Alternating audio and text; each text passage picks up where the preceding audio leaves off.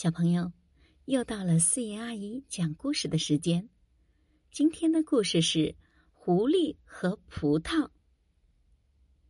一只饥饿的狐狸出来觅食，他找了大半天，却一无所获。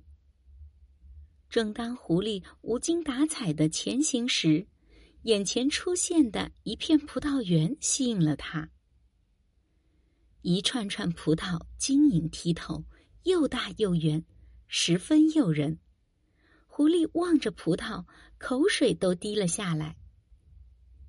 狐狸饿极了，伸手就想去摘架上的葡萄，可是葡萄架太高了，狐狸摘不到。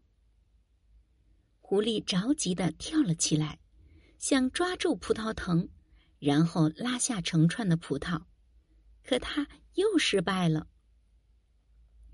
一阵风吹过，几片葡萄叶落到狐狸身边。狐狸捡起葡萄叶，顿时又来了精神。狐狸决定围着葡萄园走一圈，找一找有没有被风吹落的葡萄。可是，一粒也没找到。